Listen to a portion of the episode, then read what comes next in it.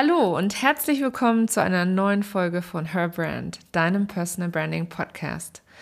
Wie willst du dich von der Masse abheben? Es gibt Coaches, Berater und Trainer online wie Sand am Meer. Wie soll auch nur irgendjemand auf dich kommen und dich buchen? Die Antwort darauf ist ganz einfach, indem du unter anderem dein Alleinstellungsmerkmal, deinen USP genau kennst und herausarbeitest. In dieser Episode erkläre ich dir, was ein Alleinstellungsmerkmal ist, warum ein USP von einem Produkt anders funktioniert als bei einem Mensch und wie du Schritt für Schritt zu deinem USP kommst. Schön, dass du da bist und los geht's. Herzlich willkommen zu Her Brand, deinem Personal Branding Podcast. Ich bin Nicole und ich liebe das Marketing, insbesondere Personal Branding. In diesem Podcast zeige ich dir meine Tipps, Tricks und Shortcuts zu deiner erfolgreichen Personal Brand und wie du mit einem bestehenden und erfolgreichen Offline-Business auch online durchstartest. Und jetzt viel Spaß mit dieser Episode.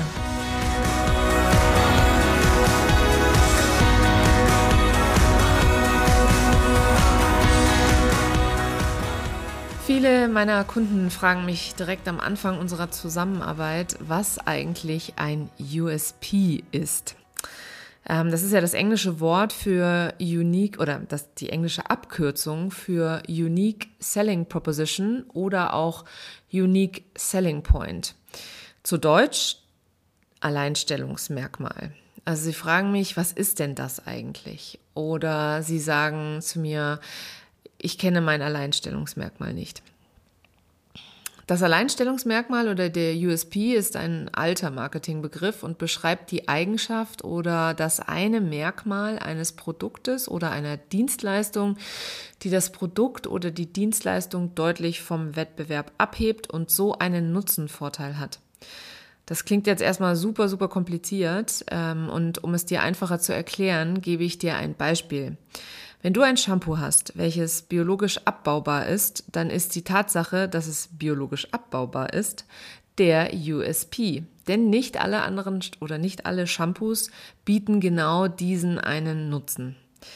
Andere USPs in diesem Zusammenhang können sein, dass es pH-neutral ist, dass es, sanft zur Kopfhaut, dass es sanft zur Kopfhaut ist oder gegen Schuppen hilft. Dann habe ich noch ein Beispiel für dich aus dem Dienstleistungsbereich. Wenn du eine Dienstleistung anbietest, die es in dieser Form wenig oder sogar noch gar nicht gibt oder eine Kombination von Dienstleistungen, die es bisher noch nicht gibt. Das wäre ein Alleinstellungsmerkmal. Als Beispiel habe ich da Laura Marlina Seiler mitgebracht. Ähm, sie ist sehr, sehr erfolgreich damit, Menschen in ihre Spiritualität zu bringen. Und ähm, sie hat es geschafft, Spiritualität salonfähig zu machen. Ähm, sie hat das geschafft, indem sie es für eine breite Masse zugänglich gemacht hat. Sie hat das Thema so aufbereitet, dass es leicht verständlich ist und für viele Menschen einfach in den Alltag integrierbar ist. Das ist natürlich eine Möglichkeit. Ähm, es gibt natürlich auch noch andere Beispiele, ähm, dass du zum Beispiel eine, eine Dienstleistung anbietest, die eben, wie gesagt, noch keiner in dieser Form anbietet. Warum ist es aber nun so wichtig, deinen USP zu kennen bzw. herauszuarbeiten? Das ist eine sehr gute Frage. Hm, naja, wenn du beispielsweise ein Coach, Berater, Mentor, Trainer oder sonstiger Dienstleister bist, dann weißt du wahrscheinlich, dass es online Coaches, Berater, Mentoren, Trainer und sonstige Dienstleister wie Sand am Meer gibt. Und der Lärm und die Reizüberflutung online kommt dann noch erschwerend hinzu. Warum soll sich also jemand für dich entscheiden und nicht für deine Mitbewerber, zum Beispiel jemanden, der mehr Sichtbarkeit hat? Da kommt dann das Alleinstellungsmerkmal zum Tragen. Du musst aus der Masse herausstechen und eben auffallen, damit man dich sieht. Es gibt nämlich einen riesen Unterschied zwischen einem USP eines Produktes und dem einer Personenmarke.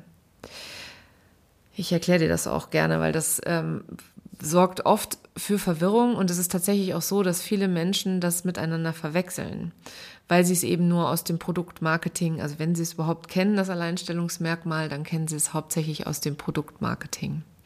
Wenn ein Produkt entwickelt wird, beziehungsweise bevor ein Produkt entwickelt wird, wird ganz viel Marktforschung betrieben. Dabei wird eine Zielgruppe definiert, die, das wird die Zielgruppe wird genau analysiert, dann wird analysiert, welche Produkte schon auf dem Markt sind, dann ähm, gibt es eine Umfrage, was die Zielgruppe sich wünscht, was am besten für die Zielgruppe funktioniert und welche Eigenschaften bei der Kaufentscheidung für die Zielgruppe wichtig sind.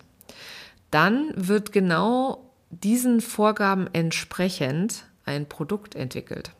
Es wird dann auf dem Markt positioniert und wenn es dann fertig ist, wird ihm, wird ihm mit viel Mühe und Marketingaufwand und vor allem auch Geld Leben eingehaucht. Es bekommt sozusagen danach eine Seele und einen Kern übergezogen, der wiederum die Zielgruppe anspricht. Also das Alleinstellungsmerkmal ist vorher klar definiert und man entwickelt ein Produkt genau dementsprechend. Nun ist es ja so, dass du als Unternehmerin oder Selbstständige ein fertiger Mensch bist, der als Marke positioniert werden muss, um so aus der Masse herauszustechen. Du kommst ja bereits mit Leben, mit Seele, mit einem Kern daher.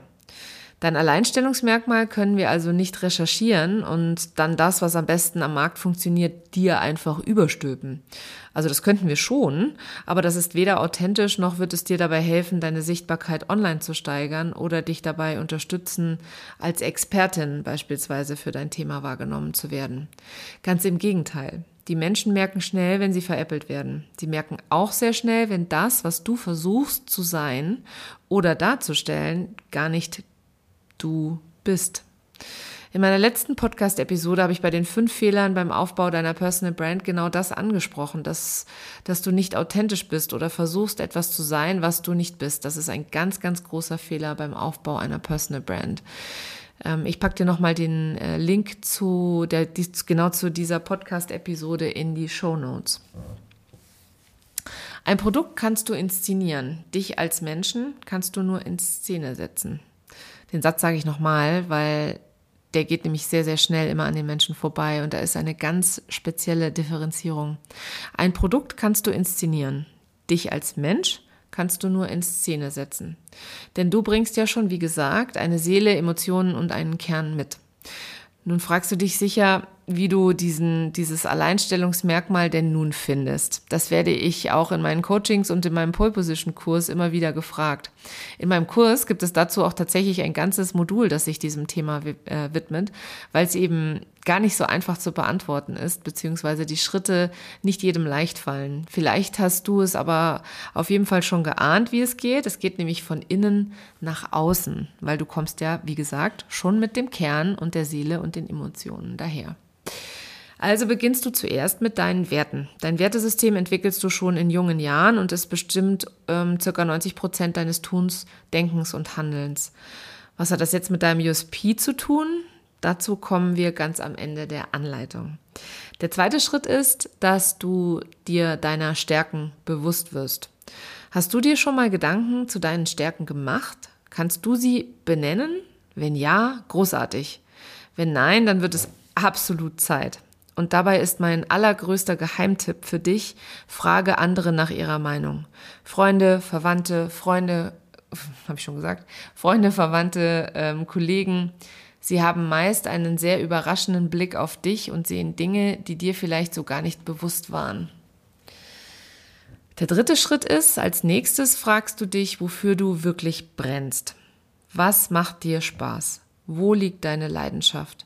Bei welchen Themen fangen deine Augen an zu glänzen? Macht dein Herz einen Sprung? Schreib am besten alles auf und lass es mal eine Nacht liegen und schau dann morgen nochmal drauf. Das ist auf alle Fälle eine wichtige Übung, um deinem Kern nachzukommen, äh, nahe zu kommen, meine ich. Dann beschreibst du deine Nische. So, bei dem Wort Nische da ähm, scheiden sich so ein bisschen die Geister, beziehungsweise da werde ich immer gefragt, wie nischig eine Nische sein darf. Und da möchte ich gleich mal vorwegnehmen, falls du dich das jetzt auch fragst. Ähm, das Wort nischig, das gibt es nicht im deutschen Sprachgebrauch. Ähm, eine Nische bedeutet ja schon, dass es eine Ecke beziehungsweise ein kleiner Teil eines großen Ganzen ist. Kleiner als klein wäre ja dann schon entweder winzig oder gar nicht mehr da. Daher mein Feedback an der Stelle, eine Nische ist ein kleiner Teilbereich eines großen Ganzen und damit absolut klein genug. Ich habe dir da mal ein Beispiel mitgebracht. Ähm, in meinen Augen ein gutes Beispiel für eine Nische ist Business Coaching mit dem Schwerpunkt Finanzen für Unternehmer und Geschäftsführer von Unternehmen bis zu 100 Mitarbeitern. Das hört sich zwar im ersten Schritt sehr, sehr äh, nischig an oder sehr, sehr klein, nischig, jetzt benutze ich das Wort auch schon. Es hört sich sehr klein an, aber ähm, das ist es eigentlich gar nicht, weil es gibt sehr, sehr viele Unternehmer und Geschäftsführer von Unternehmen bis zu 100 Mitarbeitern. Wir sind hier schließlich in Deutschland ähm, mit einem riesengroßen Mittelstand und das ist, damit ist genau der Mittelstand gemeint. Ein schlechtes Beispiel habe ich dir natürlich auch mitgebracht. Ein schlechtes Beispiel wäre Achtsamkeitscoach für berufstätige Mütter. Warum ist das schlecht? Weil das eine sehr, sehr kleine Zielgruppe ist, die man damit ansprechen will und damit auch noch ähm, unglücklicherweise eine Zielgruppe, die extrem wenig Zeit hat. Besser wäre ähm, die Nische Achtsamkeitscoaching für Frauen. Also sprich, die Zielgruppe an sich schon etwas breiter machen, aber weil das Thema Achtsamkeitscoaching schon sehr, äh, schon eine Nische an sich ist. Ich glaube, du verstehst, was ich versuche zu sagen. Zu guter Letzt lernst du dann noch deine Mitbewerber in dem Feld kennen. Wenn du jetzt weißt, was deine Leidenschaft ist, wofür du stehst, was du wem anbieten willst, dann schaust du dir deine Mitbewerber in deinem Feld einmal an. Mindestens fünf empfehle ich da immer. Analysiere sie dir genau und ähm, ja, mach dich mit ihnen vertraut. Und siehe da, jetzt hast du viele Informationen gesammelt, genau nach innen geschaut und das mit dem Außen verglichen. Und jetzt frage ich dich, fällt dir schon etwas auf? Wenn du alle Schritte ausführlich bearbeitet hast, dann weißt du vielleicht schon, worauf ich hinaus will. Denn das Alleinstellungsmerkmal, das du jetzt erarbeitet hast, war die ganze Zeit da. Das bist nämlich du. Niemand kann das, was du anbietest, so anbieten und umsetzen wie du. Mein Online-Kurs Pole Position in vier Wochen zu deiner glasklaren Positionierung öffnet bald wieder für kurze Zeit seine Tore. Melde dich also gerne schon auf der Warteliste an und sichere dir vor allem den exklusiven Wartelistenbonus. Das ist nämlich was ganz Besonderes, da wartet eine Masterclass auf dich. Den Link findest du in den Show Notes. Vielen Dank, dass du heute dabei warst und bis zum nächsten Mal.